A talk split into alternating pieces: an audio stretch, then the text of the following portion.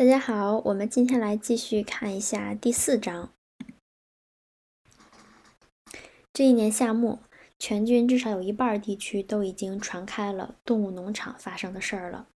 雪球和拿破仑每天都派出几群鸽子，吩咐他们附近混进附近一些农场的动物里，把造反的故事说给他们听，教他们唱《英格兰牲畜之歌》。这段日子，琼斯先生多半消磨在威灵顿的红狮酒馆里。只要有人肯听，他就唠唠叨叨地向人们诉苦，述说他是如何被一群流氓牲畜从自己的产业里赶出来这段极不公道的荒谬故事。别的农场主在原则上都对他表示同情，但是最初一段时间里，并没有给他什么实际帮助。这些人心里盘算的是，能不能从琼斯倒霉的事儿里为自己捞取点什么好处。幸而与动物农场毗邻的两处农场彼此一直不和，其中一处名为黎林的，是个经营不善的老式大农场。这个黎就是狐狸的那个黎，长满了一丛丛小树，牧场荒芜，树篱东倒西歪。这家农场的场主皮尔金顿先生是一个乐天逍遥的绅士派头农夫。绅士派头农夫根据不同季节，大部分时间不是用于垂钓，就是狩猎。另一处名为辖地的农场面积较小，但是经营的较好。农农场主弗里德利先生精明强悍，成年累月同别人打官司。这个人遇事斤斤计较，一点亏都不肯吃，在当地是人人皆知的。皮尔金顿同弗里德利克两人谁都看不起谁，即使遇见遇上一件对两家都有好处的事情，也绝对说不到一起。虽然如此，动物农场造反的事儿还是把两人吓得够呛。他们焦急地想方设法不让自己的动物多知道这方面的消息。对于动物自己能管理农场的事儿，一开始他们还摆出强自摆出轻蔑的讥笑的样子。这出闹剧不出半个月就会结束。他们说，他们到处放风说，庄园农场的动物们正在无尽无休的彼此打斗，很快就要饿死了。他们坚持称之为庄园农场，绝对不肯用动物农场、动物农场这个名字。过了一段日子。那里的动物显然没有饿死，于是弗里德利克和皮尔金顿又改变调子，开始谈论那里盛行的种种邪恶暴行。据说那里的动物正在相互蚕食，用烧红的马蹄铁对弱小者施加酷刑，雌性动物被共同占有。根据弗里德里克和皮尔金顿的看法，这就是违反自然规律造反的恶果。然而，凡是听到这些消息的，谁也没有完全相信。相反的，有关动物把人类赶走，而非而且非常成功的自己管理农场事务的种种传说，却越传越广。尽管有些事实说不清，有些又说走了样。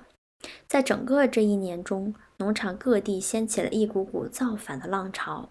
一向驯顺老实的公牛突然撒起野来，羊群撞破了篱笆。吞食苜蓿草，奶牛踢翻奶桶，烈马跑到围栏前不肯越过，把马马背上的人掀到围栏的另一边。更引加引人注意的是，不仅是《英格兰牲畜之歌》的曲调，就连歌词也到处传遍了。可见，而且传播速度之快，令人吃惊。人们听到了，自然怒不可可遏。虽然他们假装说这首歌滑稽可笑。他们不了解，动物们居然会唱起这样无聊下流的歌曲来。任何动物只要发现哼唱这首歌曲，立刻就要挨一顿鞭子。但即便是这样，歌声还是压制不住。山鸟在树篱上哑哑地叫，鸽子在榆树枝上咕咕地唱，甚至铁匠丁打当打铁教堂敲敲钟时，也隐约传出这一曲调。人们一听见这首歌就瑟瑟发抖，它好像预示了人类的末日即将来临。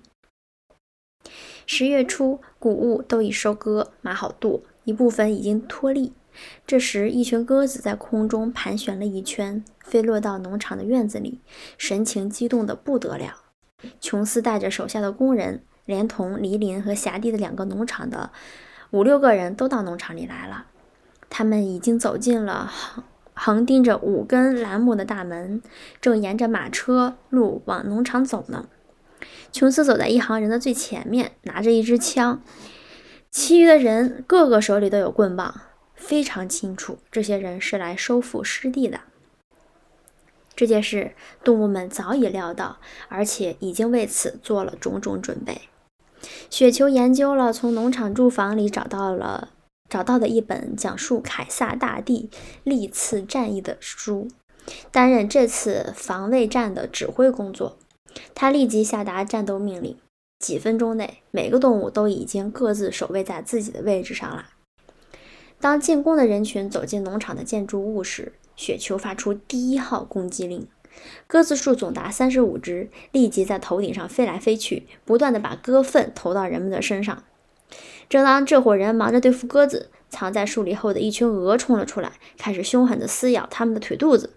但这还只是雪球安排的一场小小的接触战，目的在打乱进攻者的阵容。人们用铁用棍棒，很不费力的就把鹅给赶走了。雪球这个时候发动了第二线的进攻，他自己带头，率领着穆瑞尔、本杰明和所有的绵羊冲了过去，从四面八方对来犯的人又顶又撞。本杰明则顶则转过身子，撂起蹶子来。这次攻击虽猛，仍然抵不过人们的棍棍棒和带钉的靴子。雪球突然尖叫了一声，这是撤退的信号。所有动物听到这个信号，立刻掉头从门口退回院子。人们发出了胜利的欢呼声。正像他们想象的那样，他们看到动物已经溃逃了，于是进攻者不再保持整齐的阵容，只只顾自向前追击。这正是雪球定下的计策。这伙人刚进院子，一直埋伏在牛棚里的三匹马、三三头牛和另外几口猪就突然从后面冲进来，把进攻者的归路切断。雪球这个时候发出进攻信号，自己领头向琼斯扑去。琼斯看见雪球奔来，拿枪射击，铅弹只在雪球的背上划了几道血印，却把一头羊给打死了。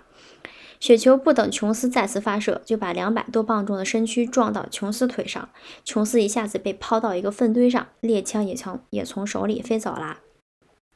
但是动物中间最可怕的要数拳击手了。只见他两只后腿着地，像匹大种马似的，抬起钉着铁掌的前蹄朝人猛踢。第一脚就踢在从林里里林里里来的一个马头马童头上，马童顿时倒在地上断了气。好几个人看到这个场景，放下棍子就想逃跑。这些人已经被吓破了胆。动物们立刻冲过去，把他们追在院子里团团转。所有的人都挨了动物踢打、顶撞、啃咬，有的还被撞倒在地，有受到动物踩踩踏。一句话，农场的动物没有一个不再以自己独特的方式对人类进行报仇。甚至猫也突然从屋顶上跳下来，落到一个牧牛人的肩上，用爪子抓他脖子，抓的那人鬼哭狼嚎。这些人趁着出口短时间没有，趁着出口短时间没有动物阻拦的时候，立刻跑出院子，朝着大路方向抱头鼠窜。就这样，不到五分钟时间，入侵者已经惨败。他们从哪条路走进来，又从原路灰溜溜的逃走了。几只鹅在后面紧紧追赶，一边叫一边咬他们的小腿。除了一个人之外，这一伙人都走了。拳击拳击手转回院子，用蹄子扒拉了一下脸朝下躺在地上的马童。这个小家伙一动也不动。他死了。拳击手难过的说：“我不是有意做的，我忘了我盯着铁掌了。谁能相信我杀人是无意的呢？”不要伤感啦，同志。雪球说：“他的伤口还在流血。战争就是战争，人只有死去才是善良的。”我不想伤害性命，即使人，我也不想杀害。拳击手反复说，眼中噙着泪水。茉莉到哪儿去了？有谁惊叫起来？茉莉真的不见了。一时大家感到非常惊慌，害怕人们把她伤害了，甚至把她抢走了。但是最后茉莉还是被找到了。原来她藏在马厩里，头埋在马槽的干草中。干草中，刚才枪声一响，她就立刻逃离战场。当这些动物寻找茉莉回来以后，他们发现那个马童已经苏醒走掉了。原来刚才他只是昏过去了。动物们欢欣鼓舞地重新聚集在一起。每个动物都在用最大的嗓门述说着自己刚才在一场战争中的战绩。一场祝捷大会临时组织起来，旗子升起来，动物们接连唱了好几遍《英格兰牲畜之歌》，接着为死去的绵羊举重举行了隆重的葬礼，在他的坟墓上栽种了几棵山楂树。雪球在幕前做了简短的演说，强调全体动物在必要的时候都应该有为动物、为动物农场牺牲的决心。动物们一致决定设立一种军功勋章——一级动物英雄勋章，当场颁发给雪球和拳击手。这块铜牌要在星期日和节假日佩戴。这块铜牌实际上是他们在玩具室里找到的马具上的几块铜饰品。另外还有二级动物勋章，赠送给了追赠给了牺牲了的绵羊。关于这场战斗应该叫什么名字，动物们讨论了很久，最终决定叫牛棚战役，因为向敌人奇袭的伏兵就埋伏在牛棚里。琼斯先生的猎枪被发现抛在泥土里，动物们还发现他原来的住房里藏了不少子弹。他们决定把这场这支枪架在旗杆底下，当做礼炮，一年鸣放两次，一次在十月十二日牛棚战役纪周年纪念日，一次在施里约翰节动物造反纪念日。好的，我们第四章已经结束了，欢迎感谢大家收听。